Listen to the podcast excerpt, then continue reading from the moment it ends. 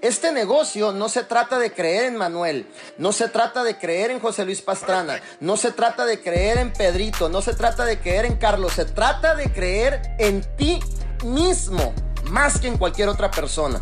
Porque si tú no crees en ti, si tú tienes tus estándares hasta el suelo en tu creencia, yo te voy a decir algo.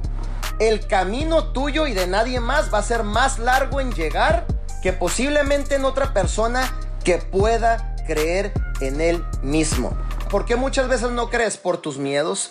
¿Por qué muchas veces no crees por lo que te dijeron en tu casa? ¿Por qué muchas veces no crees porque te maltrataron de niño? ¿Por qué muchas veces no crees porque tu esposo te maltrató, te decía de cosas? ¿Por qué muchas veces no crees porque el primo venía y te decía que realmente tú no podías, tú nunca ibas a ser exitoso, porque realmente te decían, mírate la facha que tú tienes, tú nunca vas a hacer nada y lamentablemente te creías todo eso. Y tu creencia, sin estar consciente muchas veces, se va a los suelos.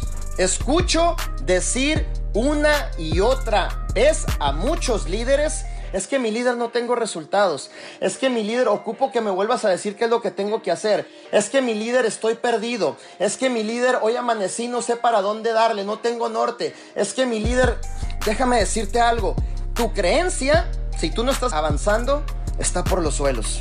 Y tú debes de elevar tu estándar en tu creencia, en creer en ti mismo más que en cualquier otra persona.